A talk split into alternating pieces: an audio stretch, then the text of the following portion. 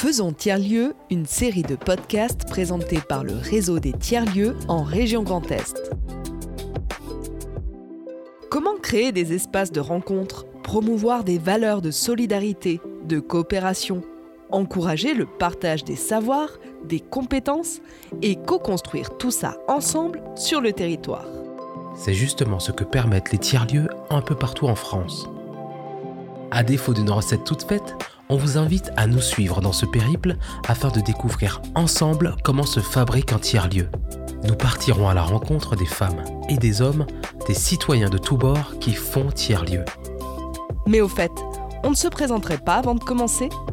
Alors moi c'est Eden, je travaille au Rucher Créatif, tiers-lieu dédié aux transitions sociétales à Troyes. Et moi c'est Fanny, je suis journaliste à Strasbourg et j'ai eu envie d'aller à la rencontre des tiers-lieux et des humains qui les imaginent. Ce podcast de 6 épisodes vous est présenté par le réseau Tiers-Lieux Grand Est.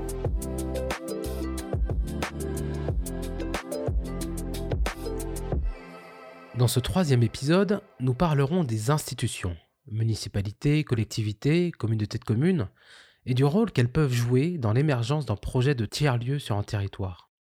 Car porter un projet de tiers-lieu, c'est avant tout s'implanter dans un territoire avec ses particularités, ses besoins, ses dynamiques sociales, économiques et politiques. Même s'il n'existe pas de recette miracle, vous verrez que l'ouverture d'esprit, l'intelligence collective et le travail collaboratif sont les ingrédients indispensables à la réussite d'un tel projet. Thomas Amblard, directeur d'Ygraine Grand Est et pilote de la Maison des Alternatives, et Vincent Pujol, responsable du développement de la communauté de communes du Barsécanais, nous apportent tous deux leur vision quant à l'importance de la cohérence du projet de tiers-lieu avec la stratégie du territoire où l'on veut faire tiers-lieu. Ben donc Vincent Pujol, euh, je suis effectivement euh, responsable développement à la communauté de communes euh, sur cette grande intercommunalité depuis 2017, mais finalement, j'accompagne ce territoire depuis plus de 20 ans maintenant. donc j'ai une formation initiale d'ingénieur géographe, plutôt spécialisée sur toutes les approches d'aménagement du territoire, de développement local. Donc euh, voilà, amener, euh, de par mes compétences, à développer plutôt de la méthodologie de projet, de l'accompagnement de porteurs de projets euh, sur le territoire, quelles que soient les thématiques, on va dire. Alors moi, je suis Thomas Amblard, donc le directeur d'une association qui s'appelle YGREN Grand Est, qui est une association d'éducation populaire et qui appartient à un mouvement national qui existe depuis maintenant une quinzaine d'années. Donc ce mouvement, en fait, en même temps qui qu'il s'est déployé au niveau national parce qu'il est originaire euh, à la base de, plutôt d'Île-de-France. Et euh, au moment où en fait il s'est euh, étendu au niveau national, il s'est posé la question en fait de la ruralité parce qu'il s'implantait essentiellement dans les métropoles. Et la réponse qu'il y a eu par rapport à ça, c'était l'acquisition d'un lieu, donc qui a trouvé sa cible à, Shenji, un petit village de l'Aube. Eh ben, j'ai changé, j'ai changé mon rapport vis-à-vis mon engagement associatif. Donc, je suis devenu salarié pour développer un projet de tiers-lieu qui s'appelait pas encore tiers-lieu à l'époque. Vincent Pujol a notamment accompagné deux projets sur son territoire le tiers-lieu culturel L'Aiguillage à Polizo et le Fab Lab à l'Atelier, laboratoire d'innovation et de fabrication numérique du Barsécanais, installé en plein cœur de la rue commerçante à Bar-sur-Seine. Il revient notamment sur l'importance de tenir compte du projet de territoire dans l'élaboration de son projet de tiers-lieu. Alors déjà, j'aurais tendance à dire hum, qu'un tiers-lieu, euh, par nature, il est unique et il n'est pas réplicable. C'est c'est pas une recette de, cuisine et qu'on vient positionner euh, sur un territoire et qu'on déplace.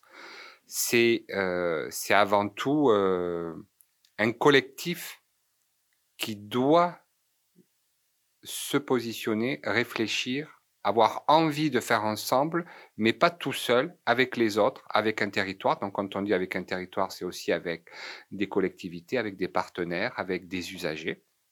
Mais aujourd'hui, non, il n'y a pas de porteur projet type. En tout cas, il faut qu'il y ait cette ouverture d'esprit de dire j'ai une idée, j'ai un projet. Peut-être que dans, dans, dans l'approche initiale, le projet, pour, pour schématiser, peut être rond, mais dans la réalité, il faudra à un moment donné déformer cette enveloppe pour qu'il rentre dans, un, dans quelque chose d'un peu plus, euh, peu plus euh, euh, difforme, etc. Donc, quelqu'un qui dit, déjà, quelqu'un qui dit bonjour, je veux développer un tiers-lieu, je, je, j'y crois pas. C'est, on vient pas développer un tiers-lieu. On vient développer une activité euh, sur un territoire, dans un lieu à un moment donné, et après on regarde à terme, l'usage nous montrera, nous dira si il peut rentrer dans la catégorie de tiers-lieu ou s'il rentre dans la catégorie d'une activité comme une autre, comme un service. Euh. Alors, euh, le terme tiers-lieu aujourd'hui, il est largement utilisé. Euh, alors nous, au démarrage de notre projet, on parlait pas ou très peu de, tiers-lieux. Donc euh, on, voilà, on voulait créer un espace pour créer du lien euh, vis-à-vis des gens. L'idée, c'était vraiment d'avoir un lieu de rencontre euh, d'échange, de partage, qu'on puisse euh, euh, voilà, se connecter avec, avec de, nouveaux, de nouvelles personnes, de nouveaux citoyens, et que ça puisse voilà, créer une émergence de, projets. Et puis parce qu'aujourd'hui, la notion de tiers-lieu rentre dans un champ aussi de portage de politique publique, de structuration territoriale, fait appel à une diversité d'acteurs très multiples. Il faut être conscient qu'il faut pouvoir être à la fois sur des dimensions institutionnelles, des rapports avec des élus, des collectivités, comprendre ce qu'est un développement territorial, ce qu'est du développement local, euh, qui touche à tout un tas de, dynamiques avec des logiques euh, et des démarches particulières. Euh, c'est de se dire en fait comment ensemble en fait on arrive à, à, construire euh, des choses en commun. Euh, et, ça, moi, ça me plaît beaucoup, cette démarche, en fait, de, se dire, en fait, ça se cantonne pas uniquement à un lieu physique, mais c'est davantage dans, une démarche comment on va assembler, allier. Finalement, on a tous les ingrédients, on a toutes les ressources qui sont là. Euh, tel un chef cuistot, comment on va réunir ces ingrédients, comment on va concocter en fait cette marmite, et puis, et puis derrière en sortir une super recette qui va répondre à nos problématiques sociétales. Moi, je distinguerais quand même deux grandes échelles quand on parle d'institution. C'est euh, ce qui va avoir un rapport avec ton tiers-lieu en tant que thématique d'action. Euh, donc, si euh, tu es un tiers-lieu culturel, plutôt avec un ADN culturel ou plutôt porté sur tout ce qui est économie sociale et solidaire, ou si tu es davantage un, tiers-lieu avec une vocation, un ADN numérique, entrepreneurial, etc. Voilà. Tu as quand même des thématiques phares et un ADN qui se, euh, qui se développe. Là, euh, il va falloir en fait cerner ton projet vis-à-vis des politiques publiques à l'échelle mm, régionale, à minima, euh, régionale, nationale, voire européenne. Et là, il va falloir décrypter un petit peu tout ce qui se passe parce que potentiellement, il faut que ton projet il puisse si tu veux le soutien, en tout cas, des institutions, qui, me paraît essentiel aujourd'hui au vu de, des services et de l'intérêt public euh, que, remplit le rôle d'un tiers-lieu, euh, qu'il faut pouvoir analyser et voir en fait sur quelle ligne, quelle orientation ça s'inscrit. Et après, derrière, tu as le niveau, euh, on va dire, collectivité territoriale. Donc, euh, l'objet d'un tiers-lieu, il est d'être ancré sur un territoire, il est d'interagir en direct avec son territoire, qui peut être à l'échelle euh, d'un quartier, d'une ville ou, ou même d'une interco, voire même d'un département, peu importe. En fait, c'est un périmètre à prendre. Mais là, on va être davantage sur des collectivités territoriales qui, eux, ont des champs de compétences multiples. Et là, il va falloir s'intéresser à quelles sont les problématiques, les enjeux et les besoins du territoire, parce qu'il n'y a pas de tiers-lieu sans qu'il y ait une corrélation entre des rêveurs, des utopistes qui veulent transformer des choses, un territoire qui a des besoins avérés, et que en fait cette vision puisse apporter des solutions, avoir des réponses à ces besoins avérés. Et donc ça, ça se crée en fait sous, sous une forme coopération. Et puisqu'on parle de projets structurants en vue de transformer un territoire, on ne peut pas faire fi de la collectivité territoriale qui est là justement pour porter un projet de territoire.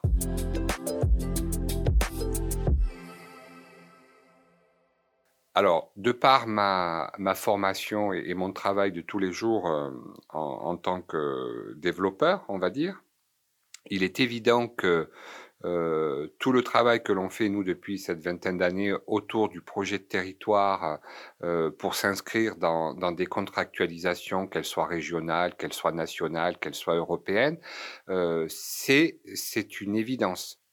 Alors c'est là où toute la complexité, où souvent les porteurs de projets ne savent pas forcément qu'on s'inscrit dans une stratégie de territoire. Et une stratégie de territoire, elle est jamais figée, elle évolue dans le temps. Et souvent, c'est aussi l'accueil de ces porteurs de projets qui nous permettent de faire évoluer ce projet de territoire. Euh, et c'est d'autant plus intéressant que le projet qui soit bien avancé ou ce soit les prémices, le fait de l'inscrire dans cette stratégie de territoire, ça permettra aussi par la suite de, de, conforter le volet accompagnement, partenariat, recherche de financement, de subvention, puisque de plus en plus, les fonds publics sont peut-être là, ils sont peut-être euh, plus, de plus en plus rares. En tout cas, pour les mobiliser, il faut montrer toute la combinaison qu'il peut y avoir entre un projet qui soit public-privé dans le cadre d'une stratégie de territoire. Moi, je pense que la collaboration avec les institutions, c'est de l'analyse euh, de politique publique par rapport à ces thématiques. Et là, donc, on, voir comment on rentre dans les cases, comment on rentre pas dans les cases, voir euh, comment le projet qu'on souhaite porter, en fait, peut obtenir le soutien euh, des politiques régionales, nationales, voire européennes, ce qui va donner en fait aussi une vraie valeur ajoutée et un vrai renfort sur localement, où localement, là on est sur une démarche différente, il faut vite aller rencontrer, vite cerner c'est quoi vos problématiques en fait euh, euh, vis-à-vis des collectivités, et qu'il faut un petit peu regarder tout ce qui se passe au niveau des orientations, des contrats de territoire, de, tout ce qui se passe en termes de développement local, et de dire que on est avec eux, on est là pour construire avec eux, on est là pour faire avec eux, et pas attendre justement d'avoir un projet ficelé avec des parties prenantes, etc., pour aller voir la collectivité, pour dire, voilà, nous, euh, ce qu'on peut faire. Il faut vraiment l'impliquer dès le départ, en tant que, partie prenante par rapport à ça, et en vue, in fine, d'avoir cette construction vraiment euh, collective, mais qui demande, à mon sens, euh, un certain temps de maturité pour associer autour d'un même projet ces, différentes échelles de citoyens, d'acteurs économiques, d'acteurs associatifs, de, de, sociétés civiles qui composent le territoire et les institutions. Donc il y a vraiment en fait un temps pour travailler tout ça ensemble. Et puis après, c'est comme partout des histoires de personnes avec des réceptivités, euh, des émissions et des réceptivités qui se font euh, plus ou moins bien. Donc, euh, donc voilà, il faut y aller avec toute, toute l'humilité, possible, ne pas arriver en conquérant en disant c'est la solution à tous les problèmes parce que c'est pas vrai et que dans, tous les cas c'est une démarche une fois de plus de construction ensemble. On a une vision en commun, il y a des besoins territoriaux, il y a une collectivité qui aimerait ben, forcément développer, transformer son territoire, mais euh, qui est peut-être pas habitué à ce qu'on vienne euh, sur ce terrain, parce qu'un élu est un élu, il a été élu en fait pour euh, gérer ce, et, impulser en tout cas ces orientations territoriales. Et donc là, c'est comment on construit ensemble, mais petit à petit, c'est des choses qui sont en train de se, de se desserrer et, et, de permettre en tout cas, il y a la place pour pouvoir construire avec, avec les élus, surtout que la réalité des collectivités territoriales, c'est qu'ils ont de plus en plus de, compétences, de responsabilités sur leur territoire, mais de moins en moins de moyens. Donc si on arrive en fait à plusieurs avec un objectif commun, euh, voilà, on essaie d'aligner tout le monde, euh, tout le monde par rapport à ça. En fait, ce qu'on demande à un élu, c'est pas forcément d'être euh, d'être au fait sur tous ces outils, mais c'est qu'il soit au fait qu'à un moment donné, il y a des collectifs d'acteurs sur un territoire qui ont envie de faire, de faire ensemble, de faire autrement, de faire différemment. Et en fait, ce qu'on demande, c'est cette ouverture d'esprit. C'est ça, en fait, le plus important. Euh, souvent, la phrase de, l'élu, euh, c'est de me dire, mais concrètement, qu'est-ce que ça va apporter? Et j'ai tendance à dire, ben, je ne sais pas. Mais je dis en tout cas, on sait que ça nous ouvre les champs du possible. Mais à partir du moment où on est plusieurs à se dire ça va nous ouvrir les champs du possible, eh bien on s'aperçoit que l'intelligence collective fait que déjà on se rassure mutuellement, on avance mutuellement, on fédère Et à partir de ce moment-là, on s'aperçoit que les institutionnels, les ministères qui ont développé des politiques euh, euh, se disent ah mais tiens ils font quelque chose d'intéressant là. Euh. Donc du coup ça rassure nos élus. C'est ça qui fait corps et que et qui fait que les élus ou le territoire se disent bon ben on peut y aller parce que derrière c'est pas la volonté d'une personne ou d'un technicien ou d'un porteur de projet. Et un petit conseil pour la fin. Aujourd'hui, le conseil que je donnerais, c'est à partir du moment où en fait il y a une, euh, une énergie collective qui se crée sur le territoire, qu'il y a une envie commune d'aller sur un projet de transformation ce territoire, il faut tout de suite y associer les élus. Sur la question de qu'est-ce que vous attendez de nous, ben, est-ce que ce que je vous dis, ça vous parle? Est-ce que ça euh, correspond en fait avec vos orientations politiques ou volontés politiques de transformation pour le territoire? Et est-ce qu'on y va ensemble? N'attendez pas que votre projet soit ficelé pour venir nous voir, mais venons échanger dès le départ pour, vous dire, euh, pour, pour mieux coller aux besoins du territoire. Merci à nos invités pour leur retour d'expérience et leurs conseils. Retrouvez toutes les références évoquées dans les notes de l'épisode. Dans le prochain épisode, nous aborderons la question du financement.